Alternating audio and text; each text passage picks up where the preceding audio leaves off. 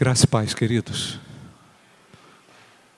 Eu conheci o seu Salomão há alguns dias e depois de um diálogo que nós travamos, ele se interessou em conhecer vocês, conhecer a igreja. E apesar de toda a dificuldade que foi de trazer o seu Salomão aqui e até eles chegarem aqui, chegar aqui, é, eu estou muito feliz, seu Salomão, muito feliz. E emocionado também por poder é, ouvir o que o Senhor falou para mim. E a igreja também perceber a, a grande realidade espiritual que o Senhor comunicou para mim naquele, naquele episódio. Então, irmãos, nós vamos ouvir o irmão Salomão, que vai aqui compartilhar conosco essa palavra. Quer que eu segure o microfone? Quer que eu segure, o microfone? Pega, pega aquele, aquela cadeira ali para mim, por favor. Uma, uma, cadeira, por favor. Que eu vou segurar o microfone aqui para ele. Aqui, aqui, aqui, Zé, aqui, Zé, que está melhor. Puder tirar esse púlpito daqui, Chega para cá. Tranquilo, tranquilo.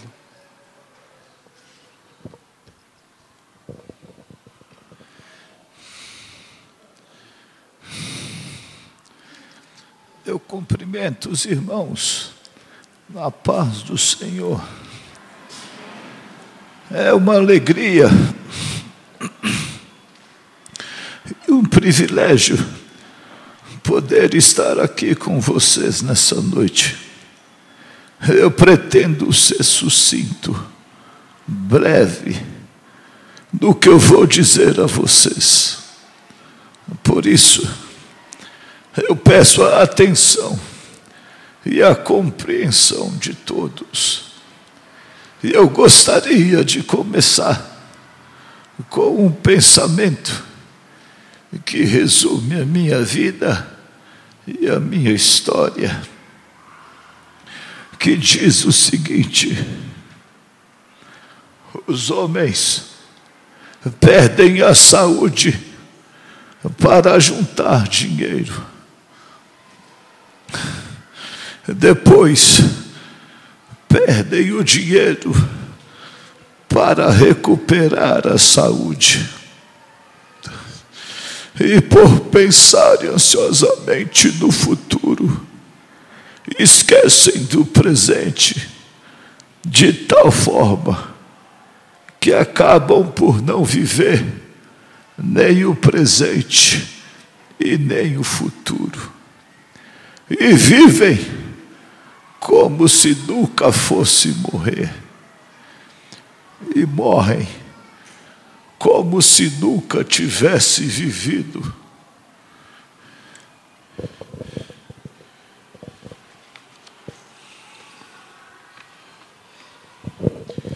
Esse pensamento resume a minha vida e a minha história. Recentemente, eu descobri mais um câncer, um câncer de pele e essa doença tem tirado boa parte de tudo que juntei. Hoje eu gasto boa parte de tudo que juntei para recuperar a minha saúde. Eu tenho 94 anos de idade. Eu já vivi um bocado, o bastante para saber que nada sei. Aliás, quanto mais eu vivo, menos eu tenho certeza das coisas. Deveria ser ao contrário, não é mesmo? Quando eu era jovem, na idade de vocês, eu achava que eu tinha respostas para tudo. Agora que eu sou velho, a minha cabeça está repleta de perguntas sem respostas. Eu ando meio nostálgico, triste, ao ver a minha vida acabar aos pouquinhos. Por isso, essa minha palavra tem um sabor de saudade que é o momento que tenta fugir da lembrança para acontecer, mas não acontece. Ah, se eu pudesse voltar no tempo e abraçar aqueles dos quais eu me afastei. Essa minha palavra vem com gosto de adeus, que é o tipo de até logo, aonde a gente se arrebenta todinho por dentro. Por que, que eu fui embora da minha casa sem ao menos dizer que amava os meus pais? Essa minha palavra tem o cheiro de abandono.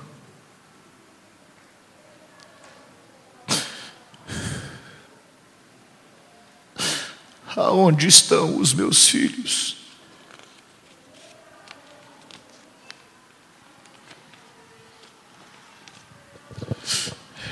Que não me visitam mais.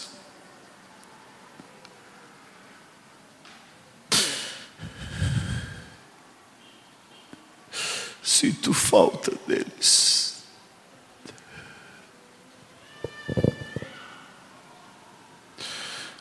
Essa minha palavra tem uma pitadinha de angústia, que é o nó bem dado dentro do sossego da gente. Como tirar esse aperto do peito? E finalmente, essa minha palavra vem carregada de emoção, como se fosse fotografia moda antiga, o um pedacinho de papel que carrega um pedaço de vida. E nessa fase da minha vida, eu consegui aos poucos entender o alerta das Escrituras, que está escrito em Eclesiastes, capítulo 12, que diz: Lembra-te do teu Criador, no dia da tua juventude, antes que venham os maus dias dos quais dirão: Não tenho neles contentamento. Por que, que eu não levei a sério essa advertência? Por que, que eu não me rendi a Cristo ainda na minha adolescência? A vida é cheia de escolhas. E a cada uma temos que arcar com as consequências, boas ou más. Olhem para mim. Vocês querem ter, eu tenho. Eu daria tudo o que juntei para trocar com qualquer um de vocês. É por isso que vocês são mais ricos do que eu. Vocês têm a oportunidade e a chance de fazer diferente. Hoje, eu sou rico aqui na terra, mas eu sou pobre para com Deus. Eu chego diante de Deus hoje com as minhas mãos vazias.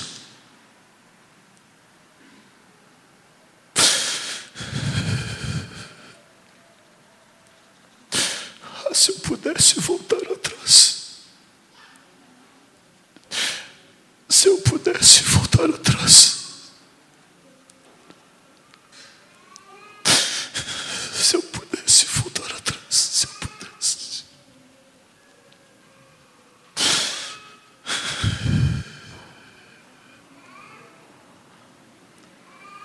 Mas eu posso voltar atrás. Eu posso mudar a minha história, a minha vida. O seu Salomão aqui, ele não pode fazer nada por isso. Ele fez as escolhas dele e viveu a vida dele.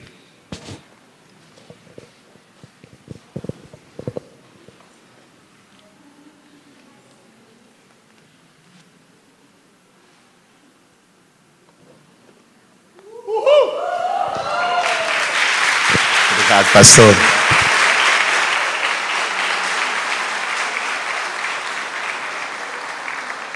Quem chorou, gente?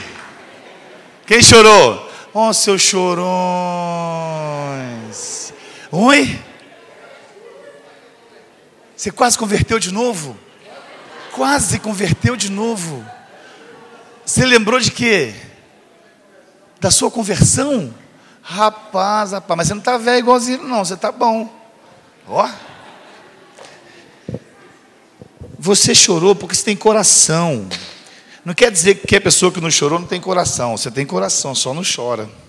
Gente, por que, eu trouxe o Salomão aqui para vocês? Para a gente conversar um pouco sobre a vida desse homem. Essa aqui é uma história real, sabia? E essa pode ser a sua história. Essa pode ser a sua vida. Quantos senhores Salomãos existem aí na vida, no mundo, e talvez você vai viver essa história desse homem, desse senhor Salomão aqui. E quantos senhores Salomão nós vamos encontrar aqui no dia a dia, ou talvez a sua vida. E eu rodo esse Brasil viajando, falando de tudo isso aí. E quantas pessoas me procuram e falam assim: Paulinho, esse é meu pai, esse é meu avô, eu estou indo por esse caminho. Então, quantas pessoas nós vamos encontrar aqui hoje que talvez está vivendo ou vai viver o que o seu Salomão viveu. Então eu queria conversar um pouco com você sobre isso, sobre a vida. A vida é muito rápida, né, gente? Passa muito rápido a vida. É muito breve. Eu não sei se você está tendo a sensação que eu estou tendo, mas os dias estão passando muito rápido. Parece que o dia hoje tem mais 24 horas, não é verdade? Hã? Eu acordo de manhã, tomo café, está na hora de almoçar, almoço na hora de jantar. Quando eu assusto, eu não consigo nem fazer regime de 3 em 3 horas. É por isso que eu não consigo emagrecer. Hã? Conversa com seu nutricionista para poder aumentar essas horas aí. Você não vai emagrecer nunca, porque o dia está passando rápido demais. Gente, já estou no final de outubro. Aí, ó, nem vi, pastor. Passou, nem vi, viu? Final de novembro. Gente, já tem panetone no Carrefour. Feliz Natal. Feliz Natal. Eu lembro que eu estava fazendo no Natal de 2017, onde é que eu estava? Parece que foi ontem. A passagem do ano, eu sei onde eu estava na passagem de ano, gente. E o 2018 passou e acabou. Acabou 2018, gente. Nós vamos entrar em 2019. Se você parar e pensar sobre a nossa vida, a nossa vida está passando muito rápido. Ou é só eu que tenho essa sensação? Hã? Só eu que tenho essa sensação, gente? Ó, uma vez eu fui visitar um asilo eu conversei com um senhor, um idoso naquele asilo, e ele falou comigo uma das maiores verdades, eu não dei valor para ele. Ele chegou perto de mim e falou assim: Paulinho, quando você chegar aos 40 anos, a vida vira, muda. Eu falei: ah, vira nada, conversa fiada, é mentira, esse velho está doido, está gagá. Gente, eu já cheguei aos 40, já até passei, não parece, né? Mais de 40, parece 60, né, gente? É por isso que estou usando bastante essa máscara. Vai chegar um dia que eu vou usar ela, vou tirar, ninguém vai notar diferença nenhuma, né? Então estou usando bastante para poder aproveitar ela. Porque o pessoal fala assim: vou tirar uma, tira outra. Hã? Então eu estou fazendo demais essa massa aqui para aproveitar, para não perder essa mensagem. Amém? Mas esse senhor falou comigo uma das maiores verdades, eu não dei valor para ele. Ele falou assim: ó, quando chegar aos 40 anos, a vida vira, muda. E você sabia que no homem, com os 40 anos, na mulher, é, o processo é mais rápido ainda, porque a mulher, ela tem a síndrome do pensamento acelerado, e a mulher, ela tem a, sensação de urgência muito maior do que a do homem. Ela amadurece mais rápido, a mulher é fantástica, ela é extraordinária. Ah, não fica empoderada, não, tá, minha irmã? Não fica empoderada, não, calma. Não quero te empoderar. Mas, essa é uma verdade. Essa é uma verdade, gente. E quando eu cheguei aos 40 anos, aconteceu comigo. Quando eu cheguei aos 40 anos, veio um filme na minha cabeça. Quando eu cheguei aos 40 anos, eu lembrei quando eu era criança em Belo Horizonte. Olha só, não estou falando de muito tempo atrás, não, gente. Eu vou falar de coisa que, ó, que é da geração, da sua geração e da minha geração, que você viveu e não é muito tempo atrás. Aí quando eu cheguei aos 40 anos, eu falei, gente, eu cheguei aos 40 anos, pastor. E se eu cheguei aos 40 anos, se eu vou conseguir viver até 80 anos, eu cheguei na metade da minha vida. Porque a Bíblia diz que o que passar de 80 anos é canseiro, enfado ou bônus esse do Evangelho. Se você conseguir passar de 80 anos, meu irmão, você foi um privilegiado, porque você ouviu seus pais, ouviu seus líderes, você ouviu a palavra de Deus, você parou de tomar Coca-Cola. E olha que coca é bom, hein, pastor? Trem bom absurdo é coca. Mas, você cuidou da sua saúde, cuidou da sua vida, você vai viver um golinho mais. Mas passar de 80 anos, gente, é câncer e enfado. Então eu cheguei a metade da minha vida, eu falei, gente, eu estou na metade da minha vida e essa metade, essa metade passou rápido. Porque veio um filme na minha cabeça que eu lembrei quando eu era criança lá em Belo Horizonte. Eu lembrei, gente, quando eu brincava lá em Belo Horizonte de, de pique-esconde, de carrinho de rolimã, eu brincava de uma brincadeira chamada pera, ovo maçã. Só os mais velhos riram. Ahá! Para quem não sabe o que é peru, vocês não sabem. Esses meninos não sabem o que é peru, maçã, sabe? Não sabe. Você sabe, velho? Mais ou menos. Mais uma, uma vaga memória. Era a nossa ficadinha gospel, entendeu? Era o seguinte, a gente colocava as meninas perfiladas atrás, não era, pastor? Colocava as meninas. Sabe não, pastor? Você não brincou disso, não, pastor? Não, pastor, foi na época da adolescência, pode. Aí, gente, perfilava as meninas aqui atrás, via um cara tampava o seu olho e falava assim: é essa? Você falava, não, é essa não. Aí quando o cara era seu amigo que tampava o olho, chegava na bonita, ele apertava sua testa assim, ó. Aí você falava, é essa que eu quero. O que, que você quer? Pera, uva, maçã? Salada mista. Era ou não era assim, gente? Olha só, é. Longas memórias. Era a nossa ficadinha gospel. Gente, aí eu lembrei também, quando veio um filme na minha cabeça, eu lembrei que em Belo Horizonte, olha bem, não estou falando de muito tempo atrás e passou rápido, gente. Em Belo Horizonte abriu umas lojinhas que assim, ó, curso técnico de datilografia. Quem fez isso? Quem fez isso? Para que, serve isso hoje, gente? Para que, serve isso hoje? Para nada. Se você perguntar para esses meninos novinhos, sabem que é de datilografia. Eu lembrei que o meu xerox chamava mimeógrafo. Lembra disso? Mimeógrafo. Eu era viciado em folha de A4, cheirava as provas todinha. As provas borradinhas eram as melhores, não, é gente? É por isso que professor não tinha depressão naquela época, cheirava as provas todas. Tinha professora que cheirava o mimeógrafo, tá? Pra você ter ideia. Gente, mimeógrafo, se você perguntar para esses meninos de hoje, esses meninos não sabem o que é isso, é peça de museu. Mas eu não estou falando de muito tempo, pastor. Eu lembrei que meu pai chegou um dia em casa todo vaidoso, orgulhoso. Cheguei em casa falando assim: Eu sou, estou investindo na bolsa de valores agora. Estou agora empresário. É mesmo, pai? O que, que você fez? Comprei duas linhas telefônicas. Vocês lembram que linha telefônica era ação na bolsa, gente? Sim ou não? Você comprava linha telefônica e alugava. Quem já comprou isso aqui e alugou? Ah lá, ah lá, ah! Todo mundo faliu. Meu pai comprou duas linhas de telefone, chegou todo orgulhoso assim: é para o futuro dos meus filhos. Se aconteceu com meu pai, faliu. O que, que é linha telefônica hoje, gente? Você compra, você não compra, você ganha para poder ficar escravo de uma operadora. Então, esses dias, esse, o tempo passou muito rápido. Eu não estou falando de muito tempo atrás. Eu estou falando de 40 anos, de 20 anos talvez atrás, gente. Isso já era a nossa realidade. Só que os dias passaram muito rápido, os anos estão passando rápido, e esses meninos estão nascendo, estão melhor do que nós. Esse menino escuta, não sei, sabe o que é Barça? Sabe o que é Barça, filho? Não sabe o que é Barça. Seu pai estudava Barça, seu pai pegava Barça para ler. Hoje você faz um Ctrl-C, Ctrl-V no Google, você puxa a matéria e já coloca lá, só coloca seu nome. Gente, passou muito rápido. E eu sou eu que tenho essa sensação. Aí quando eu cheguei aos 40 anos, eu vi essa, esse filme na minha vida, no meu, na, minha, na minha vida, aí veio um desespero maior, sabe por quê? Se esses 40 anos passaram rápido, esses outros 40 vão voar, porque hoje eu tenho a sensação que o dia tem mais 24 horas. É ou não é verdade, gente? Os dias estão passando mais rápido hoje. Parece que o dia só tem 8 horas. E aí? A sensação de urgência é muito maior. Porque quando você assusta, o ano já acabou. E o que você está fazendo com a sua vida, com os seus relacionamentos e com as suas amizades? Nós estamos perdendo tempo, gente, com coisas banais, desimportantes, pequenas. Aí o senhor Salomão deixa algumas dicas para nós aqui para a gente poder aprender a viver. Para a gente poder aprender a viver. Primeira dica do Salomão que ele deixa para nós é o seguinte: se importe menos com problemas pequenos. Já viu? A nossa vida toda nos importar com coisas pequenas e insignificantes, coisas banais, coisas bobas, pequenas. Ah, você brinca com o seu irmão por causa de uma camiseta, você brinca com o seu irmão por causa de um tênis, ah, você brinca com a sua irmã por causa do vestido que ela usou, aí você fica um ano sem conversar com ela por causa de um vestido. Ah, o vestido já acabou, nem fotografia tem, seu irmão está lá. Eu fiquei um ano com a raiva do meu irmão sem conversar com ele, porque ele pegou minha camisa. A camisa já acabou, não tem fotografia, meu irmão está lá. Meu irmão casou, eu casei, aí foi tudo embora, ninguém mais se viu. Morar fora junto, ó, não morou mais. Gente, nós estamos brigando por coisas pequenas e insignificantes. Já viu crente que briga com o crente de outra igreja? Aí, pastor, ó, fica com ciúme da outra igreja, está crescendo mais. Ah, aquela igreja lá do diabo.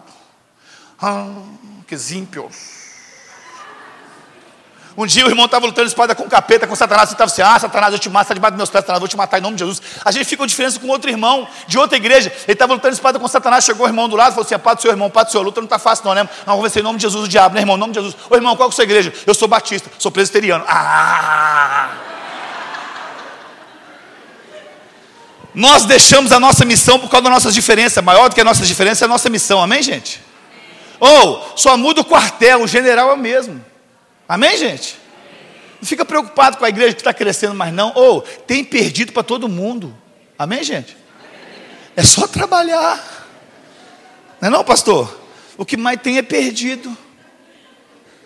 Não precisa ficar pregando crente da igreja dos outros, não, gente. Crente dá trabalho demais. Quem gosta de crente é Jesus. Crente dá trabalho demais. Nossa. Novo convertido é tão bom. Ele, ele, ele, vira servo, ele te ajuda. Ah, lava seu carro. Ah. Ele traz bolinho para você. Crente velho, fofoqueiro, linguarudo. Ah. Esses crentes velhos não tem hormônio, tem demônio. Tem uns negócios aí que eu vou te contar uma coisa. Tem uns crentes, nós temos que fazer oração da transferência. Deus, transfere para o Acre. Ou então manda para a glória. Fica tranquilo, gente, tem perdido para todo mundo, amém, gente? É só trabalhar, para de ficar com ciúmes, para de ficar com diferença. Tem gente que tem diferença com o pai, já viu? Ah, pastor, porque você não conhece meu pai? Não interessa, ele é seu pai. Você não nasceu de árvore, você não é bicho.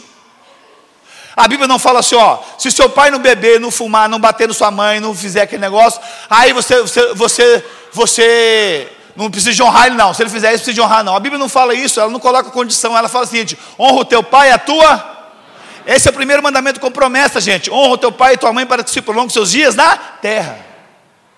Talvez você não concorde com muita coisa que seu pai faz ou fala, mas honrar eles tem que honrar. Ele é seu pai. Você sabia que você é 50% do seu pai e 50% da sua mãe, gente? Você sabia disso? Você é 50% do seu pai e 50% da sua mãe. Você já pegou criticando sua mãe ou seu pai se pegando fazendo igual?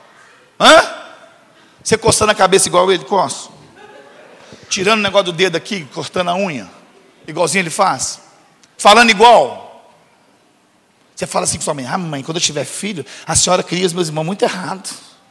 Quando eu tiver filho, não vou criar assim, tá? Você se pega fazendo igual, igualzinho, porque o fruto não cai longe da árvore. Você é 50% do seu pai, 50% da sua mãe. Você culpa seus pais por tudo, isso é um absurdo são crianças como você, o que você vai ser quando você crescer? Mesma coisa, o negócio é cíclico, gente. É cíclico. Não tem como você ser diferente do seu pai e de sua mãe. Agora, aí você fica com diferença com o pai. E gente tem diferença com mãe. Mãe, ah, mãe. Gente, eu acho mãe mais legal que pai. E olha que eu sou pai, mas eu acho mãe mais legal que pai.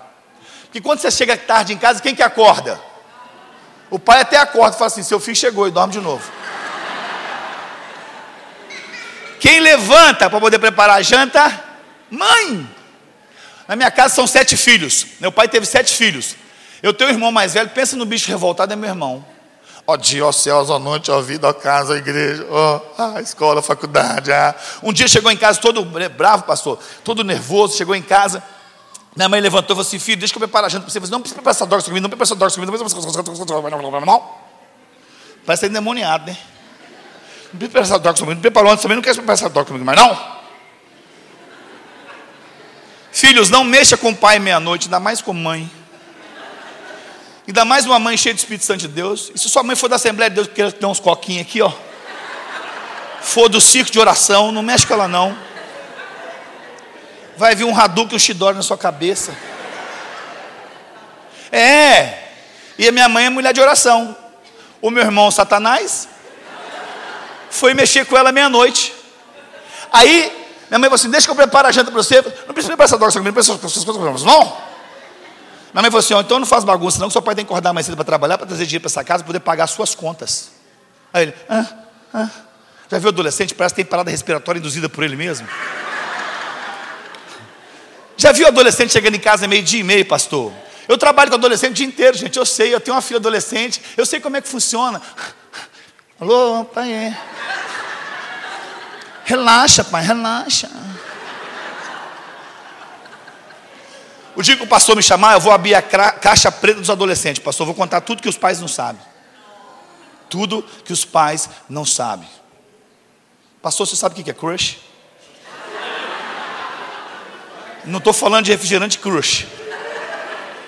Pastor, você sabe o que é chipar? Precisa saber, pastor? Hã? IBFF? Mais ou menos, né, pastor? Nós temos que marcar uma reunião, pastor. Vou abrir a caixa preta para o senhor.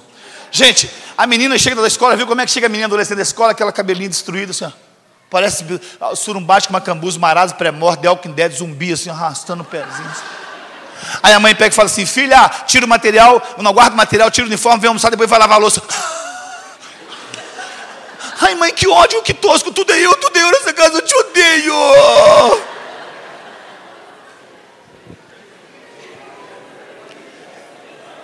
Adolescente é assim, tem uns pais olhando para os adolescentes, procurando os filhos aí, ó. Cadê meu filho aquele Satanás?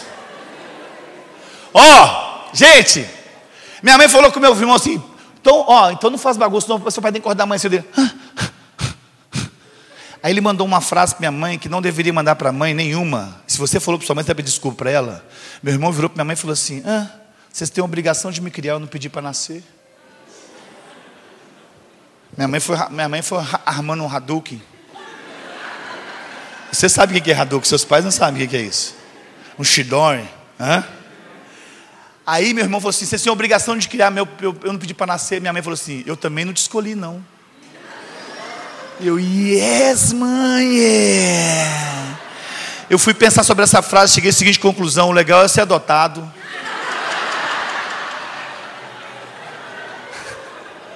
Aí você é um filho adotado, você fica revoltado. Ah, eu sou adotado, vou morrer. Ah. Ou vira para o seu irmão que é biológico e fala assim: Você veio acidente, ok? Eu fui escolhido. Sua mãe nunca vai poder falar para você que não escolheu, escolheu. você sabia que todos nós que estamos aqui vivemos uma adoção? Ele veio para que os seus, mas os seus não receberam. Não é você que aceita Jesus, que escolhe Jesus, foi ele que te escolheu. Amém, gente? Foi ele que te escolheu. Esse negócio, vou aceitar Jesus. Ele já te aceitou há muito tempo. Obrigado pela água.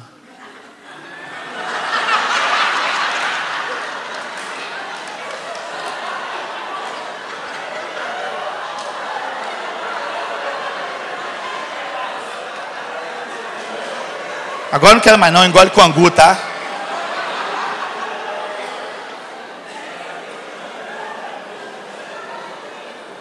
Obrigado, pastor, tá? Pastor me deu, tá? Tá? Ó ó, ó, tá?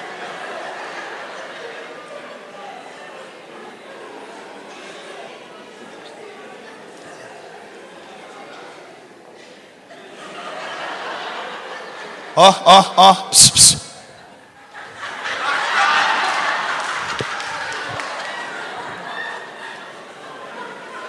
É um código, tá, gente?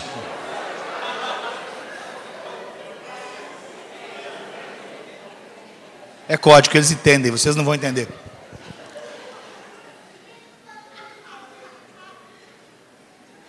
Aí.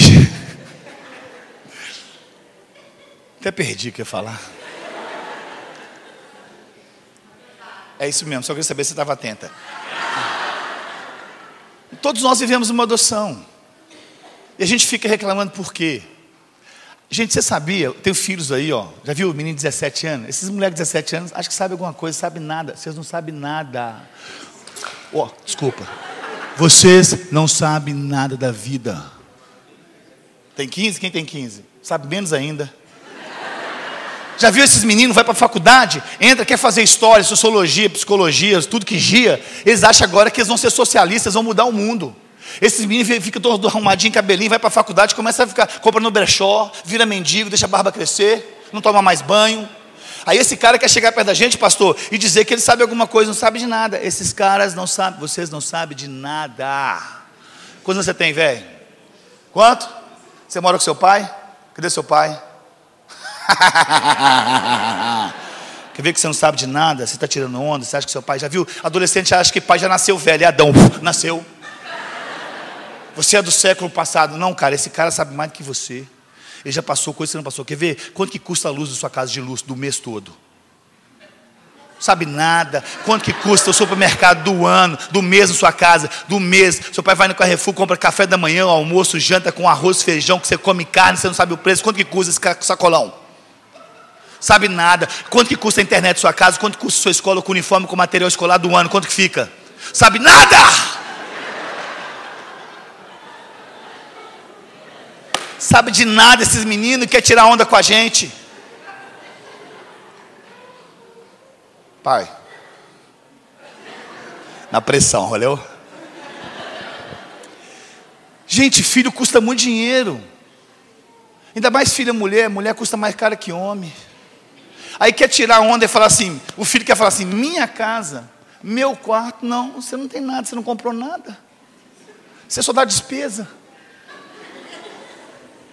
Aí eu quero ver, aí tem filhos obedientes que não sabem honrar pai, não sabem honrar mãe, e está com diferença com o pai. Já viu, gente? Filho é o seguinte: de 0 até os 7 anos está ligado à figura da mãe, de 7 anos a 13 anos ligado à figura do pai, de 13 para cima nenhum dos dois. Aí você tem que fazer uma parceria com o pastor, com a igreja, com o líder, com os amigos para você chegar ao seu filho, porque esses meninos acham que seu pai é velho. Já viu seu filho chega perto de você? Um dia uma mãe chegou perto de mim e falou assim, pastor, o meu Juninho não me ama mais, pastor. Ele está com vergonha de mim, pastor. Ele manda, eu, eu, eu levo ele para a escola, ele manda deixar ele na esquina, pastor. O Juninho está com vergonha de mim.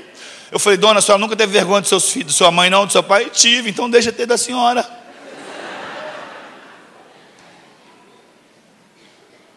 E esse menino, já viu um propaganda da Vox que tem, pastor? O pai está dirigindo um carro, um pai garotão, bonitão, dirigindo o um carro. Aí o filho fala assim: pai, me deixa na esquina. O pai, hã? Me deixa na esquina. O pai para o carro e fala assim: filho, você toca guitarra? Não. Já viajou para fora do país? Não. Você já namorou alguma vez? Não. Oh, desculpa, quem tem que ter vergonha de alguém sou eu de você. Você quer matar o seu filho, pai? Não proíbe Playstation, nem shopping, nada não. É o seguinte, eu tenho uma arma aqui, cara. Filho é o seguinte, Mãe, você quer matar o seu filho? Faz o seguinte: vai para a escola e quando ele descer, você para na porta da escola, desce o vidro e fala assim: Juninho da mamãe, meu garotinho lindinho. Ele vai andar assim, não vai olhar para trás, assim, chama esse menino aí. A educadora está te chamando, não conheço essa doida, nunca vi na minha vida. A minha filha, 16 anos, estava esquecendo caderno em casa. Eu falei assim: para de esquecer caderno, senão eu vou te pegar. Ela falou assim. Eu falei: tá bom, beleza. Aí um dia esqueceu o caderno, me ligaram, ó, oh, Abel esqueceu o caderno em casa. Deixa esse caderno é meu, vou buscar, é meu, é meu, é meu. Ninguém toca. Peguei o caderno, levei na escola. Quando cheguei na escola, o disciplinar falou assim: onde é que o senhor vai? Eu vou levar esse caderno para minha filha, o senhor não pode entrar, o senhor me entrega. Eu falei assim: não, eu vou entrar, eu vou entregar esse caderno para ela. Eu tenho três filhos nessa escola. Se você não deixar entrar, eu vou tirar os três, pode ser seu salário. O senhor fica à vontade, a sala dela é ali, tem café ali, o senhor pode ficar à vontade. Eu cheguei na sala, a sala dela tinha uma porta, aqueles vidros, já viu aqueles vidros? Filho sente cheiro de pai. Aí quando ele me viu, sentiu o meu cheiro e começou a baixar na cadeira assim. Aí o filho fica crente, pastor, fala, Maranata, vem Jesus, volta agora, Senhor, agora. Quero ver a tua glória. Aí quando eu entrei, aí minha filha estava lá, bati na porta, a professora atendeu, falou assim, professora, eu vim trazer o caderno da minha super poderosa, da minha Hello Kitty. Cara, pensa numa menina brava para vir buscar o caderno assim, tudo pegou o caderno e voltou, o pessoal da sala. Nossa, seu pai é irado, Bel. Eu falei, filho, se você esquecer o caderno mais uma vez, a próxima vez eu venho de bailarina, tá? Ela nunca mais esqueceu, pastor. Psicologia do adolescente, amém, gente? Aí os meninos ficam tirando onda com a gente. Ô, oh, pai, é, alô, falaram que não pode corrigir o filho. Na minha casa tem vara. O meu filho, quando faz bagunça, eu vou a vara fica no banheiro. Quando eu falo que eu vou levar ele no banheiro, ele se me vira anjo, ele é abduzido, ele pede perdão até com a geração futura dele, porque na minha casa tem vara. Eu quero ver um deputado falar que não pode ter correção na minha casa. Aí eu vou mandar morar na casa do senhor. É, corrija o seu filho, pai, para que amanhã não te vergonhe. Lá nos Estados Unidos, um pai foi chamar a atenção do filho, o filho falou assim: se você chamar minha atenção, eu vou chamar a polícia para o senhor. O pai pegou o telefone e disse: chama se você for homem. A hora que a polícia bater nessa porta, você vai embora dessa casa. Acabou televisãozinha, quartinho particular, acabou férias, acabou escola particular. Você vai tomar banho com 300 meninos, ou o sabonete vai cair, quero ver se eu que pegar esse negócio. Ó o menino, ó, ó o menino, ó, ó, ó, ó, liga. Ou, oh, eu tentei fugir de casa três vezes. Eu fui adolescente, acredite se quiser, velho. Eu fui adolescente. A primeira fuga minha, gente, eu coloquei a mochila, eu coloquei roupa na mochila, eu estava fugindo, o, o vizinho estava lá, onde é que você vai? Estou fugindo nessa casa, tudo é eu aqui nessa casa, padaria eu, limpar o cocô do cachorro, eu, eu, droga de vida, eu vou embora. Você não quer lanchar, Paulinho? Lanchar eu quero. Já viu adolescente porta de geladeira, gente? Ele abre a porta e fica assim, ó, balançando. Aí puxa a cadeira e senta e fica olhando. Fala, não, que pai, não tem nada, tá cheia a geladeira. Na minha adolescente eu comia manga com sal. A CUT lá em casa, de uma vez na semana, passava na rua no carrinho, a gente furava com agulha e tomava em dose homeopática. Danoninho, hoje você compra, Yakut, hoje você compra um, um, um litro. Gente, olha, eu fui adolescente. Adolescente, você que está aqui, você que é jovem, você que mora com seu pai, se você não agradeceu ao seu pai por tudo que ele fez por você, agradeça. Eu morei oito anos em São Paulo, eu ligava todos os dias para minha mãe, sabia? Todos os dias eu ligava. Minha mãe já sabia que era eu no horário que era lá. Tinha, dia, tinha vezes que eu ligava três vezes por semana, que eu estava meio depressivo, um surumbate, macambus, maravos, pré-morte, ah, com burnout, borderline, tudo você imaginar eu tinha. Aí eu ligava para ela, aí três vezes, eu falei assim, Paulo, já ligou três vezes hoje. Mas sabe por que eu ligava todo dia, pastor, para minha mãe? Porque eu descobri que no céu não tem telefone. É, vai chegar um dia que eu vou querer ligar, não vai ter jeito. No céu não tem telefone. Quantos de vocês já perdeu o papai e a mamãe? Dá uma vontade de uma ligadinha, não dá não? E você tem vivo, e você não valoriza, porque você custa, você custa muito dinheiro. Filha, mulher é mais cara. Se a mulher for formar na faculdade de medicina, vai custar até 2 milhões de reais para um pai. Porque a mulher não é só um shampoo, é um condicionador, é um lápis retrátil. É uma unha 30 reais, a escova progressiva 300 conto. Eu tenho laboratório em casa. Então, gente, Pare de brigar por coisas pequenas e desimportantes. Próxima dica do seu Salomão. Leve Deus a sério e deixe Cristo ser o Senhor da sua vida. Amém? Amém, gente?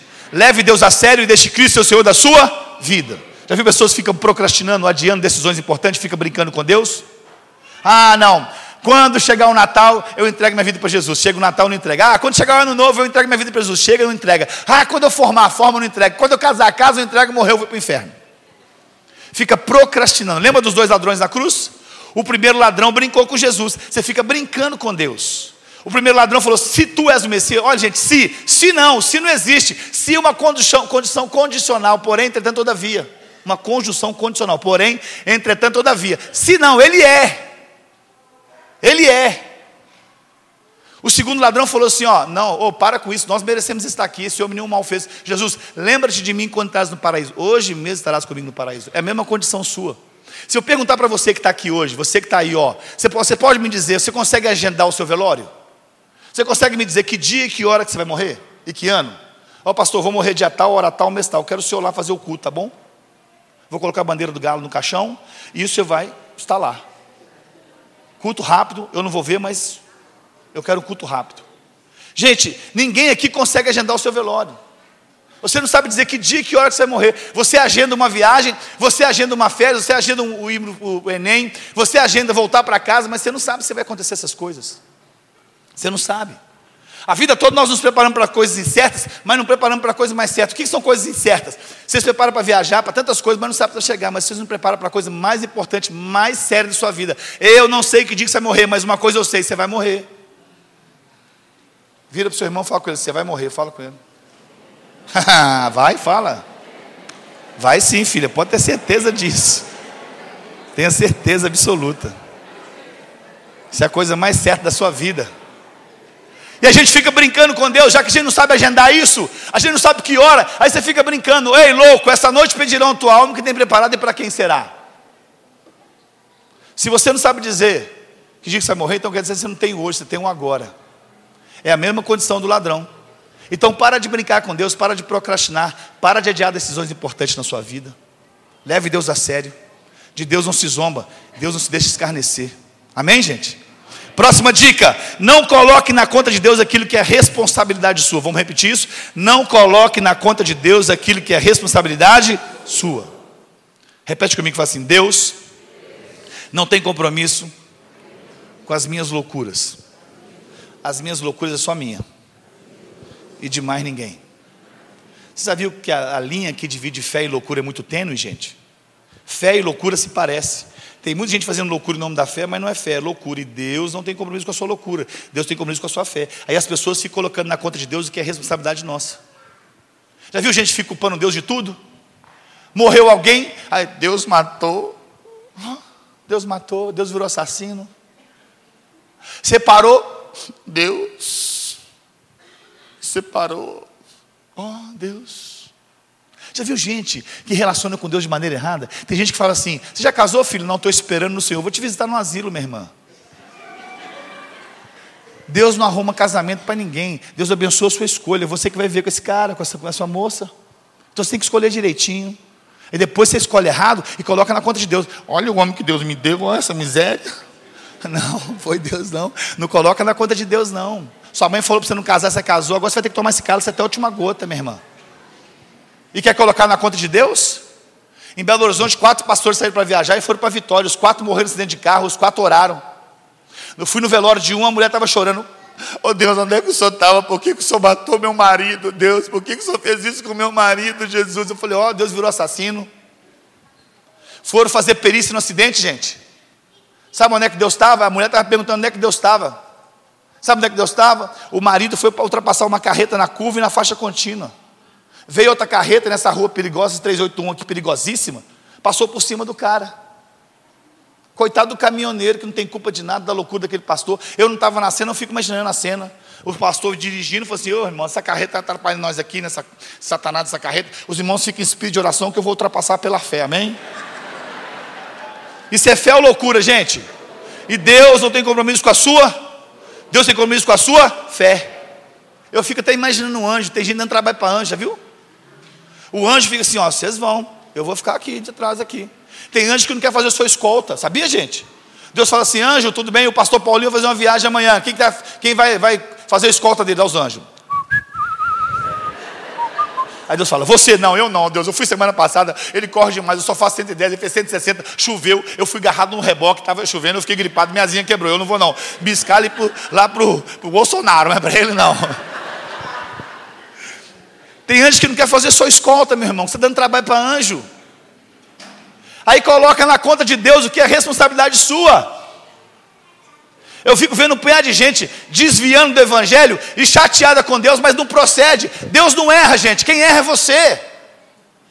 Você gera uma expectativa em Deus totalmente errada porque você não conhece Deus. Você não conhece a Deus. O único contato que nós temos com Deus, já viu gente? Pessoas que pegam a Bíblia, é o único contato que tem com Deus. A Bíblia dele é o contato que ele tem, mas assim, é de vez em quando, ele usa a Bíblia como uma mulher de sorte e fica fazendo, Deus fala comigo, Deus, ah, eu quero ouvir tua voz aqui, Senhor. Aqui, eu vou colocar a mão aqui, o Senhor fala comigo aqui. Cuidado, você sabia que as melhores heresias estão aqui na Bíblia, gente? As melhores heresias estão aqui. A Bíblia é a mãe das heresias, sabia? Ah, pastor, como é que você chama esse cara? Você sabia que você pode achar base bíblica para morrer na Bíblia? Você sabia que um X ou então uma vírgula na Bíblia é importantíssimo? As três negativas de Pedro, qual foi as três negativas? Primeira negativa, esse é um deles. Ele falou assim: homem, vírgula, não sou. Tira essa vírgula para você ver o trabalho que vai dar. Homem não sou. Então, gente, nós temos que aprender a Bíblia. A gente pega texto fora de contexto como pretexto. Aí você pode achar cuidado. Tem gente que vai na Bíblia e fala assim: Deus fala comigo, quero ouvir tua voz. Aí vai lá, eu estou com depressão, Senhor. E Judas foi e se enforcou. Não, Senhor, eu não quero ouvir isso, por favor. Deus, eu estou mal, eu não estou legal, eu vou dar outra chance para o Senhor aqui, ó. Eu vou abrir no meio aqui, que é Salmos. Aí Salmos já não está mais no meio. A Bíblia tem tanta concordância que Salmo foi lá para trás. Deus aqui, fala comigo, Deus aqui, é outra chance para o Senhor. Vai tu e faça o mesmo. Não, Senhor, pelo amor de Deus, Deus, eu não quero isso. Eu vou dar outra chance para o Senhor, a última, três. Número três é bom, o Senhor gosta desse negócio de numerologia. Atenção, Deus aqui, fala comigo. O que tem para fazer, faça o depressa. Ah! morreu. Já viu gente que pega caixinha de promessa? Já viu crente caixinha de promessa? É assim. Deus fala comigo. Fala aqui. Fala, Senhor. Não, essa não valeu, Senhor. Não, essa não, essa não. Outra, vai. Vai. Não, Jesus, não estou brincando. Para, vai, Jesus. Nossa, Deus falou comigo. Vou colocar no Facebook. Pastor, eu trabalhei em Presidente Prudente, pastoreei uma igreja durante nove anos. A igreja tinha 85 anos de idade, tinha muito idoso. Teve um dia que eu fiz quatro velórios no final de semana, uma semana, pastor. Um velório, fiz quatro velórios. Assim, uma tá, as irmãs resolveram morrer. Eu até cheguei no cu domingo e falei assim, gente, ó, as irmãs acima de 80 anos, não levante a mão no louvor, que o anjo está puxando, por favor.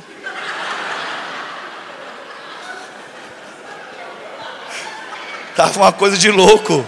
É, morreu quatro numa semana. Eu falei, misericórdia.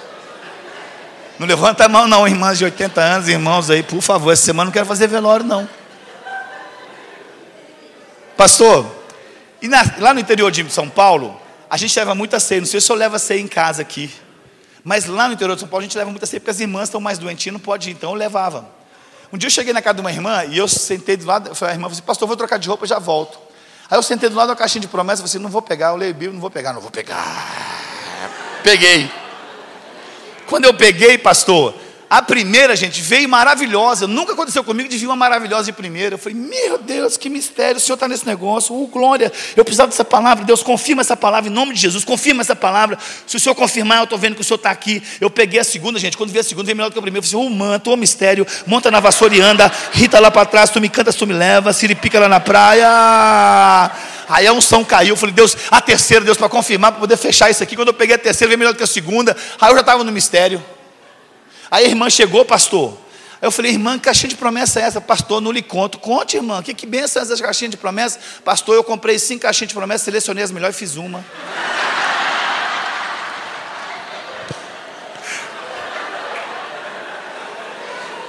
Isso não é ideia não, tá gente? Não é ideia não. É por isso que aquela caixinha era uma benção, só tinha coisa boa. Crente que só fica em caixinha de promessa, gente, não conhece Deus. Nós conhecemos a respeito de Deus, mas nós não conhecemos a Deus. É a cristandade, né? A gente sabe o que são as datas comemorativas, Natal, Semana Santa, a gente sabe tudo isso, mas a gente não conhece a Deus. Eu conheço muitas coisas a respeito do Pelé, mas eu não conheço o Pelé. Eu conheço muitas coisas a respeito do Neymar, mas eu não conheço o Neymar. Eu conheço muitas coisas a respeito de Deus, mas eu não conheço Deus. As pessoas são assim hoje. E a gente quer colocar na conta de Deus, nós relacionamos com Deus de forma errada. E colocamos na conta de Deus o que é responsabilidade nossa. Eu trabalho muito com universitários. Eu trabalho, a minha vida lá, fiquei nove anos trabalhando na faculdade de medicina lá em Presidente Prudente. Já viu o médico? O médico, antes de formar, ele acha que ele é Deus. Quando forma, tem certeza. Eu trabalhava no hospital, o regional, e o médico, gente, desculpe se você for médico aí, mas os médicos chegavam, eu chegava, eu trabalhava nos hospitais, eu chegava, eu era capelão hospitalar. Tinha vezes que eu chegava de palhaço, tinha vezes que eu não chegava de palhaço, colocava jaleca, eu já tenho um cabelinho bom, então os caras achavam que eu era médico. Eu sabia que na quinta-feira as pessoas não podem ficar na residência, eles não podem ficar no corredor, aluno não pode ficar no corredor, tem que ir para a sala do médico, não pode ficar no corredor. Um dia eu cheguei, estava cheio de aluno no corredor, eu falei assim: vocês não podem ficar no corredor, sabia? Ô doutor, não, doutor, porque a gente está aqui, a gente só estava conversando, doutor. Vocês não podem ficar no corredor, é lei do hospital. Sim, senhor, doutor, a gente já vai estar indo para a sala dos médicos. Eu cheguei lá e falei assim: oh, não sou médico, não, rapaz, eu sou o palhaço que trabalha aqui.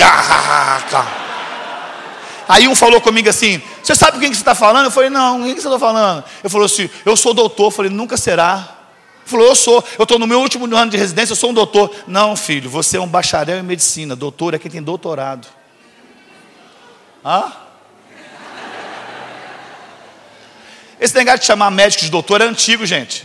É o pessoal do antigo que chama médico de doutor. Já viu o coronel, assessor dono de fazenda, chama de coronel? Já viu?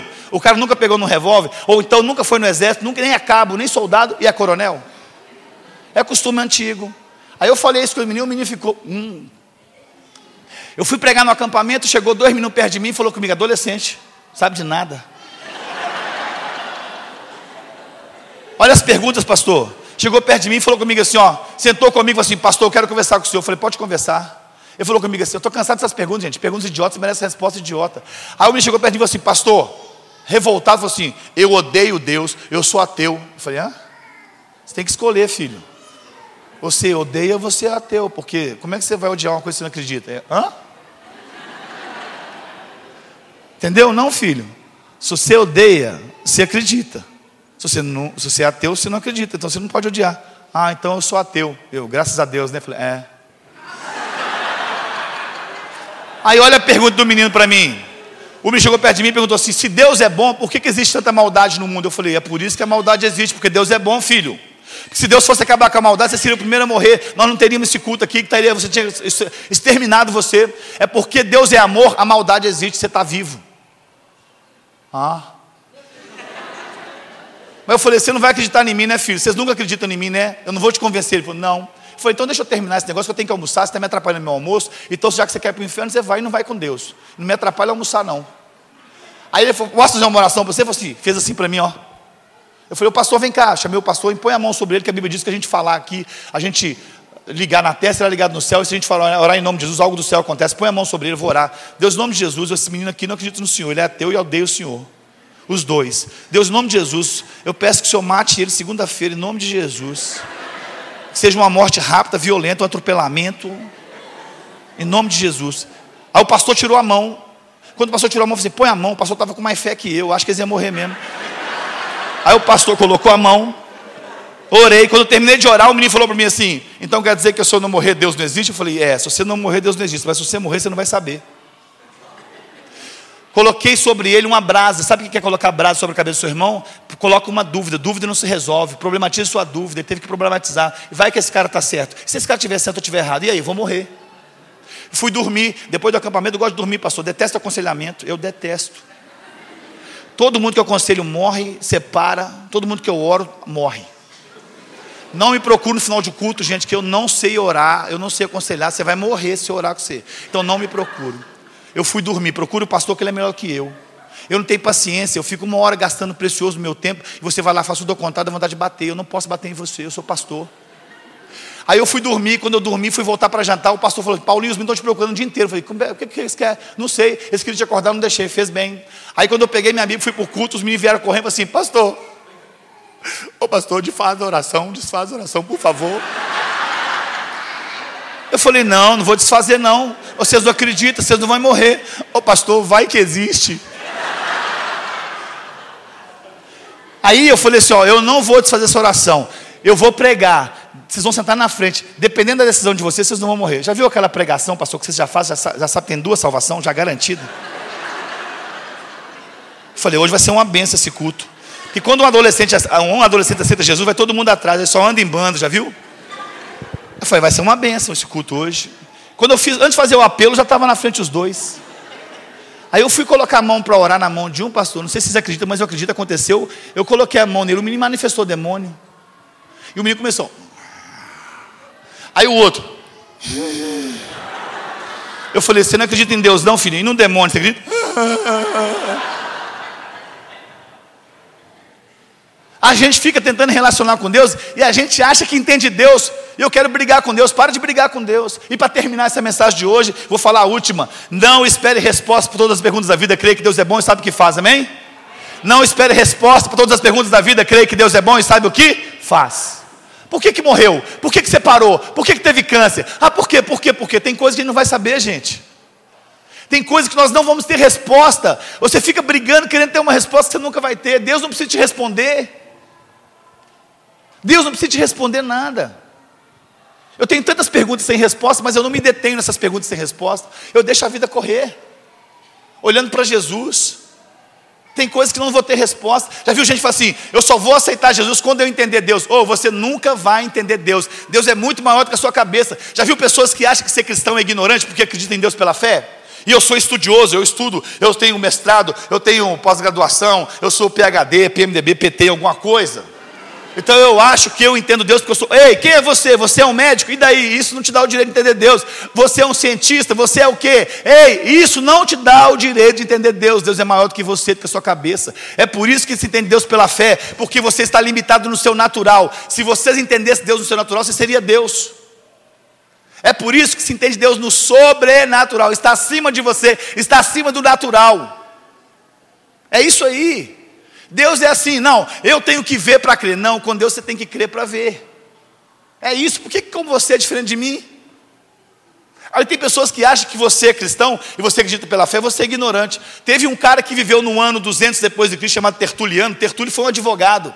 Ele viveu no ano 200 depois. Era um dos caras mais inteligentes da sua época, era um cristão. Um dia descobriram que Tertulio era cristão. Chegaram perto de Tertulio e falaram assim: Tertulio, você é cristão? Ele falou assim: Eu sou cristão. Mas como pode você ser um cristão e ser inteligente? Ele falou assim: oh, Eu sou inteligente sou cristão.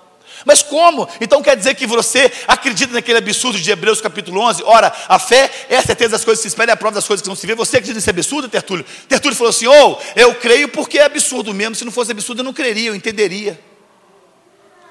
O absurdo da fé. A fé para você é um absurdo? Você está certo, é absurdo mesmo. Sabe por que é absurdo? Porque você está no natural. É o absurdo. E Deus fez as coisas simples para confundir as sábias, e as sábias para confundir as simples. Simples. Você, quando, gente, quando eu falo de Deus, qual é a imagem que vem na sua cabeça? Você não sabe quem que é Deus. Você nunca viu Deus. Eu sempre achei na minha, na minha ignorância, na minha pequenez, na minha insignificância, eu sempre achei que Deus, olha a minha imagem que eu formei de Deus desde criancinha, eu achei que Deus era aquele velho de barba branca, de cabelo branco, com a roupa branca, com um cajado na mão, o Gandalf do Senhor dos Anéis. Eu sempre achei que Deus era esse cara. Mas Deus não tem nada a ver com isso, gente. Deus, ei, se você pensa isso, você é pequeno, você é ignorante, porque Deus não tem nada a ver com isso. Fizeram o filme A Cabana e ficaram horrorizados porque Deus era uma negra, o Espírito Santo era uma mulher e Jesus era um oriental. Ei, por que você ficou horrorizado? Você já viu Deus? 1 Timóteo capítulo 6, versículo 16. 1 Timóteo capítulo 6, versículo 16. Depois você confere lá não é da minha cabeça. Diz que Deus é invisível, é imortal, luz inacessível, nunca ninguém viu. Deus é invisível, imortal, luz inacessível, nunca ninguém viu. Como é que você pode formar uma imagem de coisa que você nunca viu? Deus parece ser uma abstração, não é não, gente? É até difícil apresentar Deus para uma pessoa. Cara, quero te apresentar um cara que mudou minha vida. Quem? Deus. Cadê? Não dá para ver, não. Você está doido? Você fumou? Ele tem cheiro, cabelo, altura, cor. Não tem nada disso, não. Você está maluco. Mas Deus nos ama, amém, gente? Deus nos ama, amém? E Ele queria relacionar com a gente, amém? Ele teve uma ideia, Filipenses capítulo 2 diz que Deus se esvaziou, esvaziou, esvaziou, esvaziou, esvaziou tanto. Deus esvaziou, esvaziou. Olha como é que a gente é pequeno, esvaziou, esvaziou, esvaziou, esvaziou, etc. Esvaziou, esvaziou, esvaziou, esvaziou, esvaziou. E Deus esvaziou tanto que coube na barriga de uma mulher, coube no berço, e o verbo se fez carne, habitou entre nós e vimos sua glória como unigênita do Pai. Você quer ver Deus hoje? Hoje tem, hoje tem jeito de ver Deus. Deus tem cheiro, tem cabelo, tem altura, tem cor. Olha para o seu lado olha para o outro. Decepcionou com Deus? Nós somos chamados de quê? De cristão. Cristão quer dizer pequenos Cristo. Deus habita em nós, amém, gente? Se você fizer mal para essa pessoa, você está fazendo mal para o próprio Deus. Deus habita em nós. Eu sou casa, lugar de Deus, Ele habita em mim. Ele habita em mim.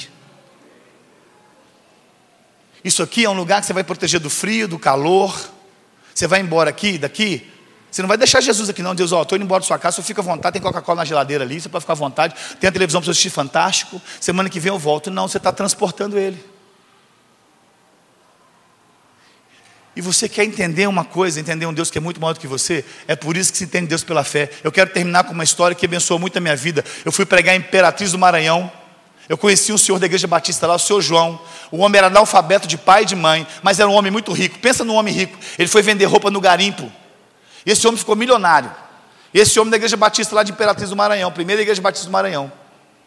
Aí eu fui, estava conversando com ele, ele me contando a história dele. Ele falou assim: Ó, oh, pastor, ó, eu sou de pouca leitura. Pastor, eu não aprendi nem a escrever, vice. Pastor, eu aprendi a desenhar meu nome. Como eu desenho quadradinha, casinha, eu desenho meu nome. Não sei o que eu estou escrevendo lá, mas eu aprendi para assinar recibo, pastor. E um homem de Deus, gente, cheio de Espírito Santo, esse homem, cheio de Espírito Santo. Aí, esse homem conversando comigo, ele falou que um dia estava na praça, lá em Imperatriz do Maranhão, encostado numa árvore, assistindo o culto da Assembleia de Deus. Ele estava encostado lá, ignorante, nunca estudou, não sabe nem escrever o nome, rico, mas cheio de Espírito Santo de Deus. Aí estava lá encostado na árvore, de repente chegou um jovem do lado dele, e ele viu no culto da Assembleia de Deus lá. Chegou o jovem e falou assim: Eu odeio o crente, eu detesto o crente. Ó, o seu João, é dois então, é dois. Ele falou: o senhor também não gosta de crente? Não, eu falei assim: não, filho, é o seu diabo que não gosta, vocês dois.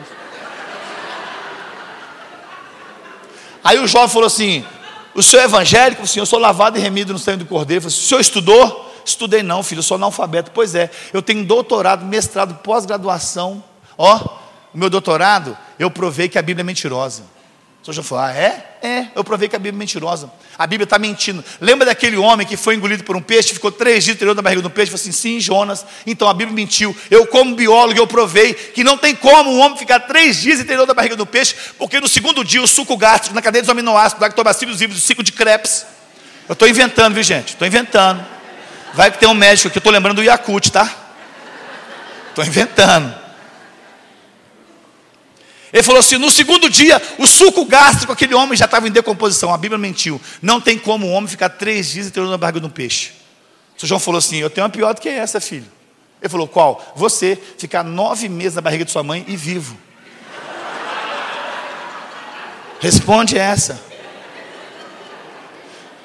Para terminar, o Sr. João falou com ele assim: ó, Filho, eu, tô, eu vou embora porque você é muito inteligente, estou impressionado com sua inteligência. Filho, o que, que, você faz antes da refeição? Eu falei: Eu lavo minhas mãos. Por que, que você lava suas mãos, filho? Por causa das bactérias.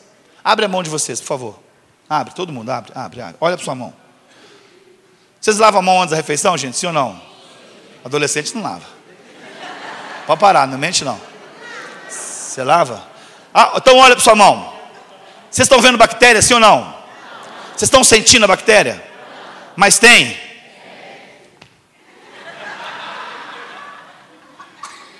Gente, vocês são inteligentes. Vocês não vivem pelo que vê e pelo que sente? Calma lá, vou de novo. Pega na mão do seu irmão e esfrega assim, só para você poder pegar mais bactéria, vai. Adolescente tem muito, muita bactéria. Acumulou, agora olha. Vocês estão vendo a bactéria? Vocês estão sentindo? Tem?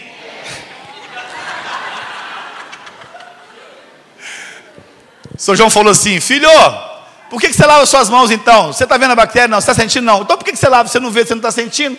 Ele falou assim: Porque o cientista falou que tem, eu não vejo não sinto, mas eu acredito nele, mesmo não vendo e não sentindo. São João falou assim: Filho, a fé é assim também, sabia? Ela vem pelo ouvir e ouvir da palavra de Deus. Outra coisa, filho, você tem fé, sim. Tem? Sim, nas bactérias. Tem gente inteligente que quer ter fé em bactéria. Fazer o quê?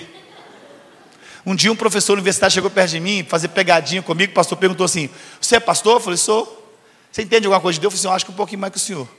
Ele falou comigo assim: Então me responde uma coisa: Adão tinha umbigo? Eu falei, tinha. Ele falou, como é que você me prova? Foi depois que Deus criou a mulher. Ele falou, é como é que foi? Deus criou aquele mulherão e falou com ele assim, aí garotão. o barro estava fresco, tocou aqui fez o um buraquinho.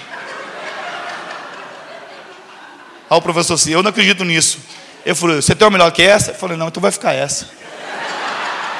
Eu tenho mais o que fazer, professor. Vai caçar serviço. Querer saber qual é o sexo dos anjos, eu tenho mais o que fazer.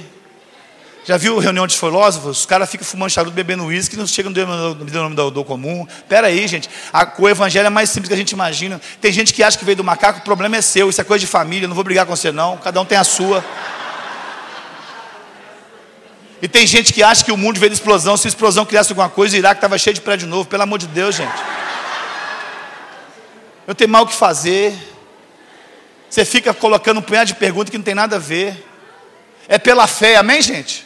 Amém. Eu quero orar por você. Eu queria que você baixasse sua cabeça e fechasse seus olhos. Eu quero chamar a banda também. Eu não posso ir embora daqui sem te deixar, te dar uma oportunidade. Seja você que está na galeria, seja você que está aqui embaixo. Eu não posso deixar embora daqui sem te dar uma oportunidade, senão seria desleal com você. Eu não sei como é que você entrou aqui, eu não sei como é que você veio para cá, eu sei como é que você pode sair daqui hoje tocado e restaurado pela bondosa mão de Jesus. Amém, gente? Então, como é que você está aqui hoje? Como é que você veio para cá? Você está com o coração e com a mente cheio de perguntas sem respostas? Ei, é pela fé. A fé é a certeza das coisas que se espera e a prova das coisas que não se vê. Fé não é pisar no escuro. Fé é você pisar e saber e ter a certeza que o chão está lá. Não é uma coisa no escuro. Fé é você falar: eu não vejo, eu não sinto, mas eu creio. E é pela fé que eu tomo essa decisão, que eu faço essa escolha. É pela fé. Tem quatro coisas mais importantes com a letra C. A ordem é conversão, consagração, casamento e carreira. As pessoas invertem a ordem. A pessoa quer a carreira, o casamento, depois quando chegar na idade do Salomão, quer a conversão. Está valendo? Sim, está valendo, mas talvez você não chegue lá. Você não sabe o dia que você vai morrer. Você fica procrastinando, adiando decisões importantes na sua vida, meu irmão. Eu quero te dar aqui nessa noite uma oportunidade com responsabilidade. Porque se eu não te der essa oportunidade hoje aqui, eu vou ser responsável por você. Então eu transfiro para você, eu dou para você uma oportunidade com responsabilidade, porque a responsabilidade fica sua. Se você sair daqui e for embora aqui hoje, e se você encontrar com Deus, porque você não sabe qual dia que você vai encontrar, mas você sabe que você vai encontrar, e se você encontrar com Ele hoje, você não vai ter desculpa diante dele. Você vai falar com Ele assim: Deus, eu não tive oportunidade lá na igreja. Deus vai falar assim: Você teve sim, o Paulinho te deu oportunidade, você não quis. E talvez você fale com ele assim: Deus, eu não sabia que o senhor ia vir tão rápido. Você sabia sim. O Paulinho perguntou que dia que você ia morrer, você não levantou sua mão. Você sabe de tudo. Tem pessoas que falam assim: ah, todos os caminhos levam a Deus. Você está certo sim, meu irmão. Você está certo. Você vai encontrar com Deus sim. Você vai encontrar com Deus o justo juiz. Você não tem que temer o diabo, você tem que temer a Deus. Não é ter medo de Deus, é temer a Deus. Porque Ele é o único que pode colocar você no céu ou no inferno. Então, e aí? Mediante essas coisas, tudo que você ouviu, o que, você vai fazer? Qual vai ser a sua escolha? Qual vai ser a sua escolha? Você não tem o hoje, você tem o agora. Você vai fazer que nem aquele ladrão? Você vai brincar com Deus? O primeiro ladrão, ele queria salvação sem Salvador, não tem salvação sem Salvador. Ele queria ser salvo da cruz, mas não na cruz. Não tem salvação sem cruz. Eu não posso ver teu coração, meu irmão. Eu não posso ver teu coração, mas eu posso ver sua mão. Quero orar por você. E se você nessa noite você quer se render a Jesus Cristo, dizendo: Jesus, eu me rendo pela fé. Eu nasci no lar cristão, eu sou filho de pastor, e aos 14 anos eu tomei minha decisão. Eu já era batizado na igreja, eu era o filho do pastor, eu tocava nos adolescentes na igreja, eu era líder dos adolescentes. Eu tinha o meu nome no livro da igreja, mas eu não tinha o meu nome no livro da vida. Naquela noite, naquela noite, eu descobri que se eu morresse ali, eu ia encontrar com o justo juiz. E naquela noite eu tomei a decisão mais importante da minha vida. Eu fiz a maior escolha, a primeira, a conversão. Eu tinha o meu nome no livro da igreja, mas eu não tinha o meu nome no livro da vida. E eu quero orar por você. Se nessa noite você está com dúvida, pastor, eu não sei se eu já entreguei, se eu não já entreguei minha, minha vida, pastor eu tenho dúvida. Ei, se Jesus voltar hoje para você, aonde você vai passar a sua eternidade? Você não sabe? Você está com dúvida? Então tem a ver com você. Problematize a sua dúvida. Dúvida não se resolve. Ou você já entregou, ou você não já entregou. Se você tiver com dúvida, não serve. Então eu quero orar por você. E se você quer entregar hoje a sua vida para Jesus, eu queria que você fizesse um sinal para mim. Eu não posso ver teu coração, mas eu posso ver tua mão. Eu quero orar com você. Eu queria que você levantasse sua mão dizendo: Eu quero, pastor, tomar essa decisão. Quem quer fazer isso aqui hoje? Seja da galeria, aonde você estiver aí. Eu quero orar por você e com você. Tem alguém aqui nessa noite que quer dizer: Jesus, eu quero entregar minha vida para o Senhor. Quem quer fazer isso aqui hoje? Levante sua mão, eu vou orar por você e com você. Deus abençoe, filha. Quem mais quer fazer isso aqui hoje? Dizendo: Jesus, eu quero tomar essa decisão. Eu quero fazer essa escolha hoje. Na galeria tem alguém aí, Deus abençoe lá atrás, glória a Deus. Quem mais? Deus abençoe, filha. Quem mais quer tomar essa decisão hoje, dizendo: Jesus, eu quero tomar essa decisão, eu quero entregar minha vida para o Senhor. Presta atenção que eu vou te falar. Talvez você está com dúvida hoje, dizendo, pastor, eu não sei, eu estou com dúvida. Meu irmão, vence essa dúvida hoje, resolve essa dúvida de uma vez por todas. Você que quer entregar sua vida para Jesus, levantou sua mão, eu queria que você ficasse em pé no seu lugar, eu vou orar por você. Fique em pé onde é que você está. Fique em pé, filha, em nome de Jesus. Eu vou orar por você. Eu quero ver você. Nessa hora, gente, é um momento muito difícil. Você está vivendo uma guerra espiritual tão grande aí agora, com medo, vergonha. Ah, pastor, eu vou pagar mico. Não.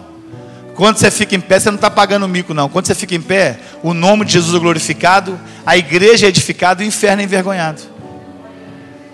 Você não tem vergonha de envergonhar muitas coisas, mas tem vergonha de glorificar o nome de Jesus? O que, que meu pai vai pensar de mim? O que, que o pastor vai pensar de mim? O que, que a igreja vai pensar de mim? Filho, filha, o que, que Deus vai pensar de você? Fique em pé no seu lugar. Eu quero orar por você e com você. Olha, vocês que estão em pé na galeria, vocês dois da galeria, eu queria que vocês viessem aqui pertinho de mim. Vem cá, eu vou esperar vocês. Filha, vem aqui pertinho de mim. Eu queria que a igreja ficasse em pé. Eu não terminei ainda não. Mas eu queria que vocês viessem aqui, eu vou orar por vocês e com você. Eu vou esperar meus irmãos da galeria. Fica aqui, filha, por favor. Eu queria que alguém da igreja viesse abraçar ela aqui. Olha que eu vou te falar. Você convida seu amigo para o futebol, você convida para viagem, você convida para o Playstation, você convida para festa, você convida ele para tanta coisa, mas você não tem coragem de convidar ele para a coisa mais importante da vida dele, que é entregar a vida para Jesus. Talvez você trouxe alguém aqui, eu queria que você desafiasse essa pessoa, fizesse o melhor convite para ele. Eu queria que alguém viesse abraçar esses dois jovens aqui também, ficar com eles aqui abraçados. Eu quero desafiar você a convidar alguém. Pai, convida seu filho, filho convida seu pai, esposa convida seu esposo, namorado convida sua namorada, namorado convida seu namorado. Convida seu amigo. Então eu queria que você abrisse seus olhos e convidasse alguém. Vamos lá, eu vou com você. Talvez essa pessoa só está constrangida e com medo. E se você fizer um convite, você vai trazer essa pessoa aqui na frente. Faça um convite para ela assim: vamos lá, vamos tomar essa decisão, eu vou com você. Eu vou com você. Então abra seu olho agora. Sai do seu lugar, se possível, e vai naquela pessoa e convida ela e vem com ela aqui. E faça o melhor convite para eles. Eu vou explicar uma coisa para vocês. Amém. Crente não sabe fazer festa, gente. Crente faz festa para coisa errada. Presta atenção. Se eu fosse um pastor que estivesse aqui orando para aleijado andar, para cego enxergar e para surdo ouvir, e se esses irmãos que estão aqui fosse cego, fosse surdo e fosse aleijado, você estava dando pulo no teto. Glória a Deus.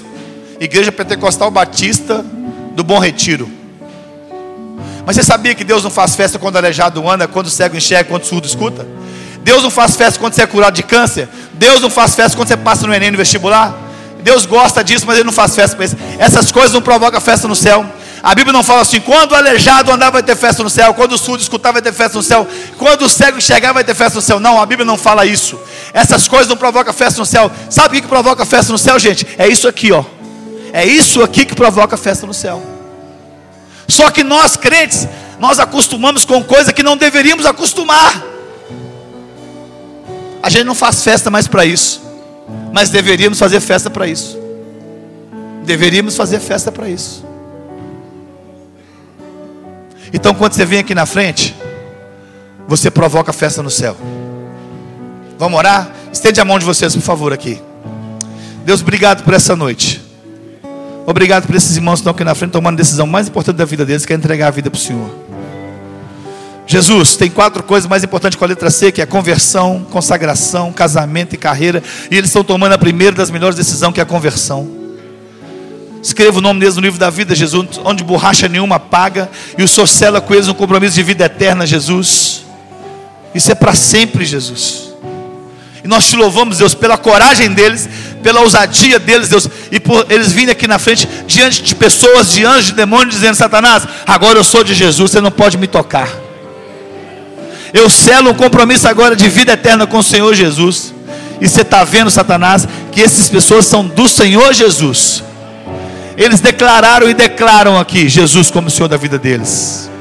Repete comigo, você está aqui na frente, fala assim: Senhor Jesus, eu entrego a minha vida, o meu coração para o Senhor.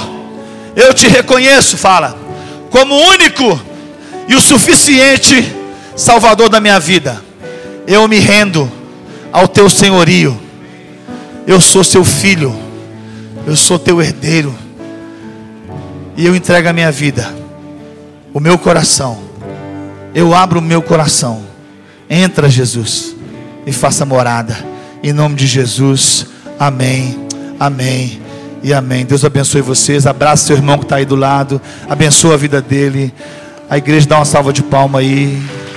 Isso é festa. Deus abençoe. Pastor, a palavra está com o senhor.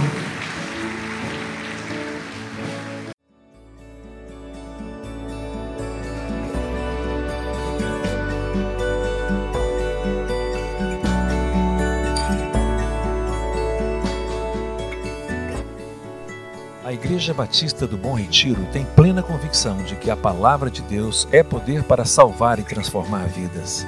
Nosso desejo é que essa mensagem tenha alcançado seu coração.